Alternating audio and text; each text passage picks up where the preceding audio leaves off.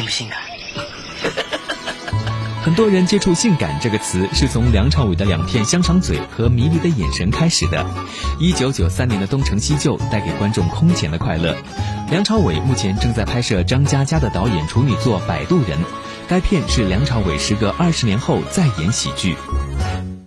我相信是很大可能是我很久没有拍喜剧，然后一集都一集都。很想，然后中间也也拍了很多很沉重的戏，然后可能是太太沉重了吧，所以希望拍一些比较轻松的戏去平衡一下那个心态。还有就是最近人人成熟了，改变，然后我是一个比较随心的人，最近很希望拍一些电影是观众看，除了我自己演的时候很享受、很很轻松以外，也希望观众去看完那部电影的时候出来会笑。然后很很很很很温暖，很开开心的，所以有所以才会有这个很很强烈的欲望，想拍那个呃喜剧。梁朝伟与王家卫是默契搭档，两人合作拍出了不少荧幕经典。熟悉梁朝伟的人都知道，他很少与不熟悉的人合作。而此番参与内地制作的电影，梁朝伟用了很大勇气，也花费了很多精力练习国语。不是王家卫，我没有机会踏踏出这一步。这部也可以说是我第一次在大陆拍的一个大陆的时装戏，原因也是因为我从前对自己的语言真的没有没有信心，所以我一一直在很。在那么多年里面受了很多剧本，但是我都不敢去拍的，我怕做不好。然后第一对不起那个导演，然后我自己也不想在表演的时候有一个压力，因为如果语言不好，就是变成一个包包袱了。你在现场就没办法享受那个演戏的过程。今天既然有这个机会，我觉得。那就为什么不去做呢？可能会事事前的准备会比较辛苦一点，因为我我我语言可能不是我强，不不不是我我我我我是弱弱项嘛，所以我希望是开工以前找一个老师每天练习，但是他们又没有剧本，所以现在是很纠结。我有找老师啊，但是他们他们剧本还没有弄好，他们也还在修改，所以没有办法练。其实我一直都有啊看呃大陆的电影。我记得我在拍《听风者》的时候，我跑去电影院看《失恋三十三天》啊。对对对，那个也很容易理理解，还是有一些。有一些我能理理解，有一些我我不懂啊。我我就希望我这这一些凭这一部电影踏出第一步，然后往后有更多的信心，跟跟一些新的导演啊，还有多拍一些呃国语的电影。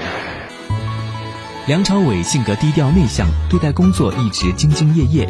从默默无闻到如今的全能影帝，出道三十多年的梁朝伟几乎收获了表彰演员的所有奖项。那拿奖拿到手软的梁朝伟，是否会往导演方面发展呢？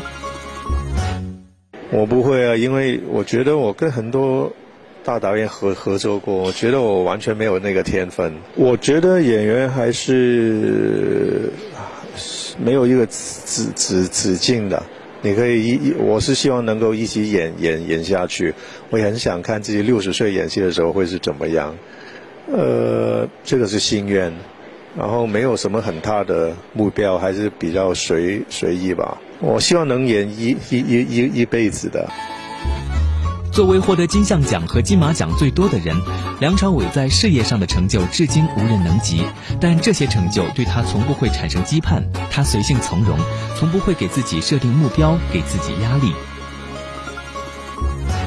我没有一个很长远的目标的，我的目标通常都是很短的。然后我觉得这样比较容易达到我的目标。然后我真的是比较随性，因为我觉得。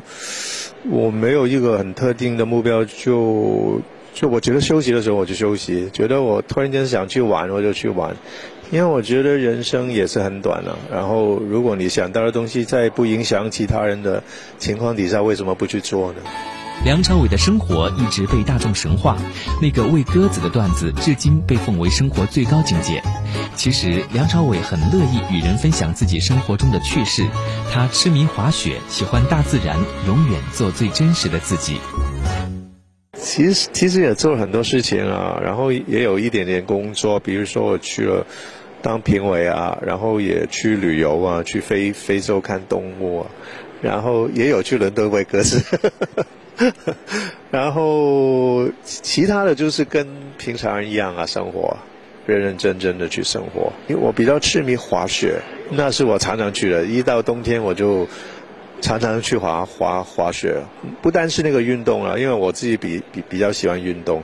其实最主要就是那个环境，然后跟一票好朋友，然后到了一个，因为香港毕竟是一个城市，很多高楼大厦，我很怕，我觉得压那个压迫感很重。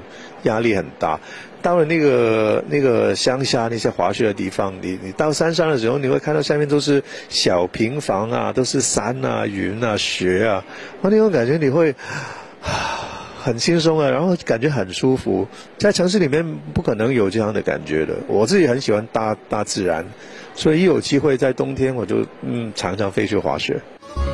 我总有距离感。我没有故意要要跟观众保持距离，但是我自己平常不太喜欢宣传我自己，所以，我所以就平常不拍电影的时候，或者是不是工作的时候，你很少会有机会见到我。我很迷人，我觉得我自己也属于善良的人吧，我觉得善良的人最迷人了。我永远单纯。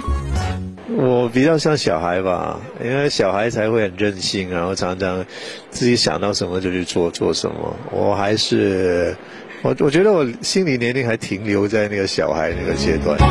如果有一天时光都走远，岁月改变青春的脸，你还会不会在我的身边细数昨日的残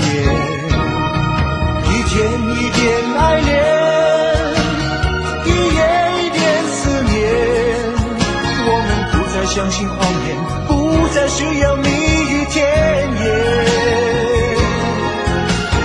一天一点爱恋，一夜一点思念。给我一句真的誓言，让我可以期待永远。一天一点爱恋，一夜一点思念。我们不再相信谎言。不再需要蜜